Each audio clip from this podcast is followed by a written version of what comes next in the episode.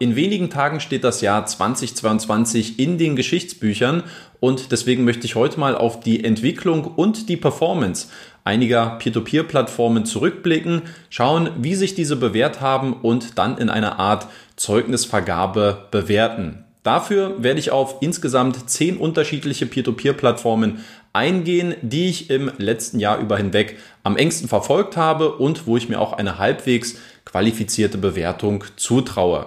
Am Ende ist und bleibt es aber eine rein subjektive Bewertung. Teilt deswegen gerne unter dem Video mal eure persönliche Meinung und Einschätzung zu den einzelnen Plattformen.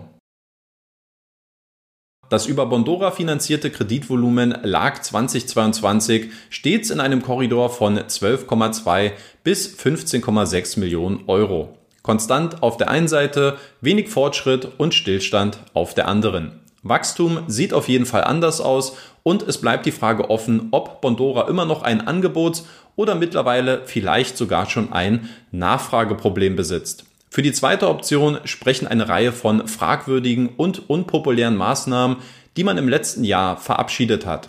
Dazu gehört das Hin und Her beim Go and Grow Einzahlungslimit, die Einführung von Go and Grow Unlimited, ursprünglich mit lächerlichen 2%, oder dass neue Anleger nur noch eine 4% Verzinsung bei Go and Grow erhalten.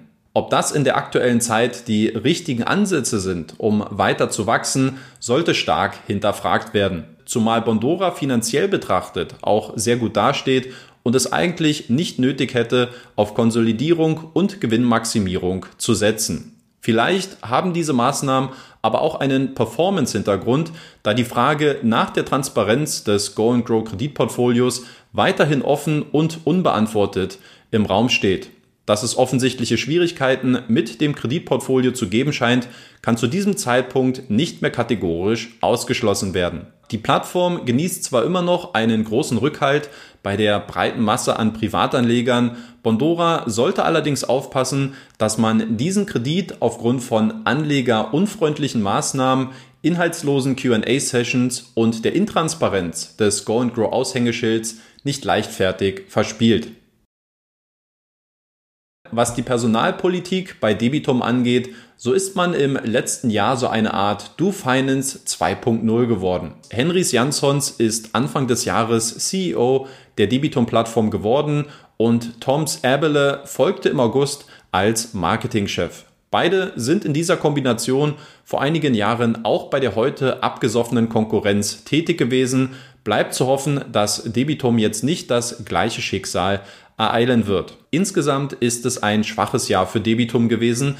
Zwar hat man sich als erste lettische Plattform die Brokerage-Lizenz abgeholt, wirklich gebracht hat es allerdings noch wenig. Das Kreditvolumen ist seit dem Ukraine-Krieg stagniert und sehr wahrscheinlich wird man sogar noch weniger Kredite finanzieren als noch im Jahr der Pandemie.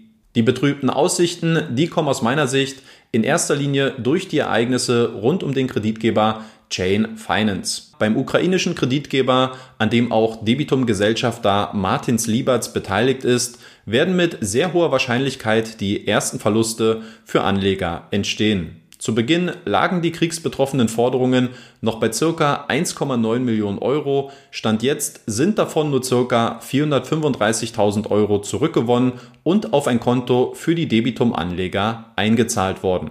Dass die Autos in der Ukraine nach Kriegsende noch einen monetären Gegenwert erzielen werden, ist aktuell eher Wunschdenken. Es gibt aus meiner Sicht bei Debitum aber eine noch bedenklichere Entwicklung. Denn abzüglich der ausstehenden Forderungen in der Ukraine hat sich das Portfolio von Debitum im letzten Jahr von circa 8,5 Millionen Euro auf 5 Millionen Euro reduziert. Damit ist man sehr weit weg, um mit der Plattform Geld zu verdienen und um in die Nähe der Profitabilität zu kommen. Von daher muss Debitum alles daran setzen, in 2023 die Trendwende zu schaffen, um den Stillstand zu überwinden. Ansonsten könnte es für die Plattform durchaus ungemütlich werden. Esketet hat im zweiten Jahr seines Bestehens ein beeindruckendes Wachstum hingelegt und gehört ganz klar zu den Senkrechtstartern des letzten Jahres. Das ausstehende Portfolio hat sich in den letzten zwölf Monaten ungefähr vervierfacht und liegt jetzt mit ca. 27 Millionen Euro bereits in einem profitablen Bereich auf monatlicher Basis. Das finanzierte Kreditvolumen hat in Q4 sogar die Zahlen von etablierten Marktplayern wie Bondora übertroffen.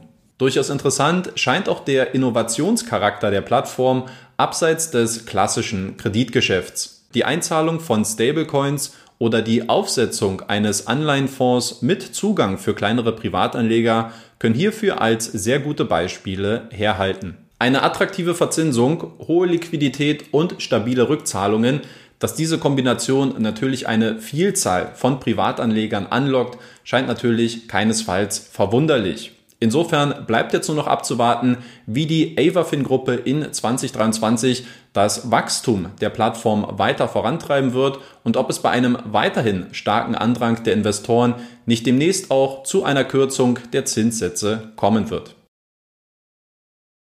In den letzten drei Jahren kannte die Entwicklung von Estate Guru nur eine Richtung, nämlich steil nach oben. Nicht wenige haben sich deshalb gefragt, wie nachhaltig die Plattform sein Wachstum mit einer gesunden Portfolioqualität kombinieren kann. Im Verlauf des Jahres wurde vermehrt deutlich, dass Estate Guru speziell in neuen Märkten wie Deutschland einige Probleme besitzt. Im Oktober stieg der Anteil der sich im Rückgewinnungsprozess befindlichen Kredite sogar erstmalig auf einen Wert von über 10% an. Parallel dazu steigt natürlich auch die Ungeduld der Anleger, denn durch den sinkenden Cashflow sinkt natürlich zwangsläufig auch die Rendite. Meine persönliche Gesamtperformance ist nach vier Jahren sogar auf unter 8% abgerutscht. Viele der neueren Anleger wird es hingegen deutlich härter getroffen haben. Kein Wunder also, dass die Zuversicht der Ungeduld gewichen ist. 2022 werden voraussichtlich 15 bis 20 Millionen Euro weniger finanziert werden als noch im Vorjahr bei gleichzeitig steigenden Kosten für den Expansionskurs. Estate Guru benötigt dringend Erfolgserlebnisse bei den Rückgewinnungen, denn wenn man hier seine Hausaufgaben nicht machen sollte, dann könnte 2023 ein sehr ungemütliches Jahr werden, in dem man sich vorerst zumindest von seinen Wachstumsideen verabschieden sollte. Ist Income doch nur ein Marktplatz wie jeder andere auch? Die selbst geschaffene Erwartungshaltung scheint aktuell die größte Bürde für den immer noch jungen Peer-to-Peer-Marktplatz zu sein, der sich durch innovative Sicherheitsmechanismen von anderen Wettbewerbern absetzen möchte. Die Zahlen sind dieses Jahr für eine verhältnismäßig noch junge und kleine Peer-to-Peer-Plattform schon recht ordentlich gewesen. Doch die weitere Entwicklung wird im nächsten Jahr maßgeblich davon abhängig sein, wie man mit den Rückgewinnungen im Fall des brasilianischen Kreditgebers ClickCash umgehen wird und ob womöglich noch weitere Problemfälle hinzukommen werden. Das Investieren in Agrarkredite ist in diesem Jahr ein großaufkommender Trend gewesen, an deren Spitze sich Lande als Favorit vieler Anleger herauskristallisiert hat. Trotz der noch relativ geringen Größe der Plattform hat man 2022 eine tadellose Bilanz abgeliefert und gehört daher definitiv zu den Gewinnern des letzten Jahres. Der erste Rückgewinnungsprozess konnte erfolgreich abgewickelt werden und auch sonst liegt die Performance des Kreditportfolios in einem absolut grünen Bereich. Die Folge sind ein stabiler Cashflow und eine Rendite jenseits der 10% Marke. Nicht unbedingt selbstverständlich bei besicherten Krediten, die mit einem Beleihungswert von durchschnittlich 43 Prozent angeboten werden. Lande hat in diesem Jahr konsequent abgeliefert und daher auch vollkommen zu Recht eine große Nachfrage erfahren. Wenn man diesen Erwartungen aber auch 2023 gerecht werden und den Schwung neuer Investoren mitnehmen will, dann sollte man im nächsten Jahr die Kreditvergabe aber deutlich anziehen. Und ob die gute Portfolioqualität dann auch mit dem internationalen Wachstum mit und Schritt halten kann, das wird eine große und auch wichtige Frage im Hinblick auf Lande im Jahr 2023 sein. Der Erhalt der Brokerage-Lizenz und die Senkung der Quellensteuer auf 5% sind zuletzt zwar tolle Neuigkeiten gewesen, aber man sollte sich nicht von der guten PR blenden lassen, denn die Realität, die ist bei Mintos leider eine andere. Seit Jahresbeginn ist die Nachfrage der Anleger stark rückläufig, sodass das ausstehende Portfolio im Jahresverlauf von 477 Millionen Euro auf 325 Millionen Euro zurückgefallen ist. Da hilft es auch nicht, dass man mittlerweile eine halbe Million Anleger hat, weil die entscheidende Kennzahl wäre, wie viele davon noch aktiv sind. Als Folge dessen wird der Umsatz für 2022 sehr wahrscheinlich um circa 50 Prozent einbrechen und die Verluste werden mit sehr hoher Wahrscheinlichkeit auch im fünften Jahr in Folge ansteigen. Insgesamt also keine guten Aussichten. Losgelöst davon hat Mintos bei den Rückgewinnungen kaum erkennbare Fortschritte gemacht.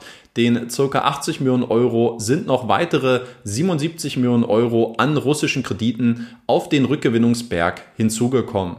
Selbst die 10 Millionen Rubel, die jeden Monat von russischen Kreditgebern ins Ausland transferiert werden können, finden bis jetzt keine Anwendung. Wenn man die Situation bei Mintos positiv sehen will, dann dass es eigentlich noch kaum schlechter laufen kann. Insofern bleibt zu hoffen, dass sich der Marktplatz in 2023 wieder fangen wird, um dann auch einigermaßen dem Status als Marktführer für Peer-to-Peer-Kredite gerecht werden zu können.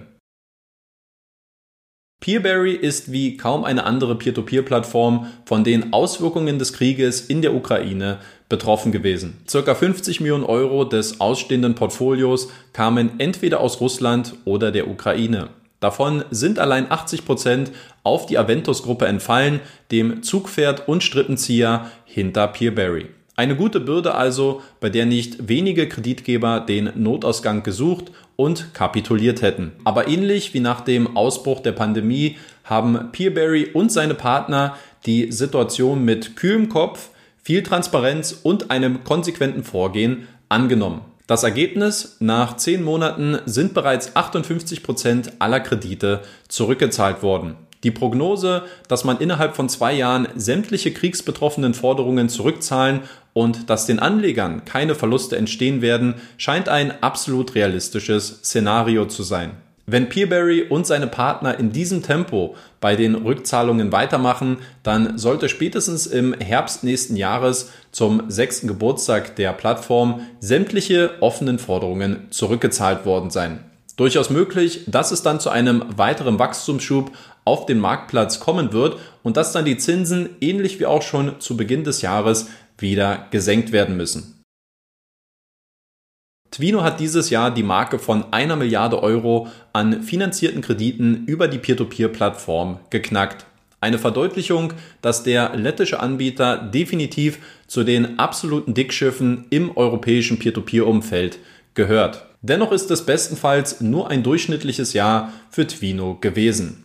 Auf der einen Seite konnte man sich zwar über den Erhalt der Brokerage-Lizenz freuen, doch auf der anderen Seite scheinen die aktuellen Probleme zu überwiegen. Abseits der monatlichen 10 Millionen Rubelzahlungen konnte man bis heute noch keine Lösung zu den immer noch circa 6,4 Millionen Euro in Russland festsitzenden Investorengeldern finden. Auch die Kommunikation ist diesbezüglich sehr überschaubar geworden. Das letzte öffentliche Statement gab es dazu Anfang Juni. Ein Grund dafür könnte das Vakuum an der Spitze der Plattform sein.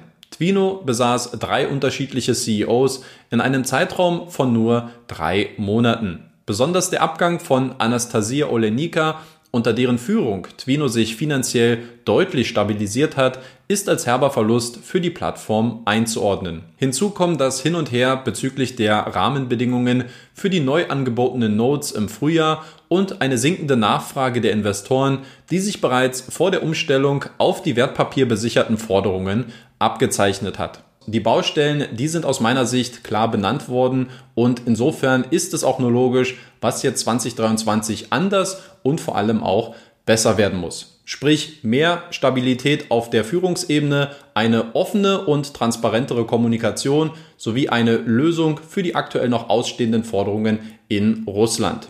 Sollten diese drei Faktoren alle zusammenkommen, bin ich mir sicher, dass Twino ein deutlich besseres Jahr 2023 haben wird, als es jetzt die letzten zwölf Monate gewesen ist. Wenn es einen Preis für die größte Enttäuschung des letzten Jahres geben würde, Wire Invest wäre mit großer Sicherheit sehr weit vorne mit dabei. Die Plattform stagniert seit Jahren auf dem gleichen Niveau und viel schlimmer noch, man scheint auch aus den Fehlern und den Mängeln der Vergangenheit wenig bis gar nichts gelernt zu haben dass die IT nach wie vor die Achillesferse eines eigentlich breit aufgestellten Fintech-Unternehmens ist, sollte durchaus zu denken geben. Gepaart mit der unzureichenden Kommunikationspolitik ergibt das eine toxische Kombination, die zu Recht zu einem großen Unmut bei vielen Anlegern geführt hat. Der negative Höhepunkt bildet der Sommer 2022, in dem Wire Invest mit einer Reihe von Maßnahmen nicht nur seine Anleger überrumpelt, sondern scheinbar auch den Regulator vor den Kopf gestoßen hat.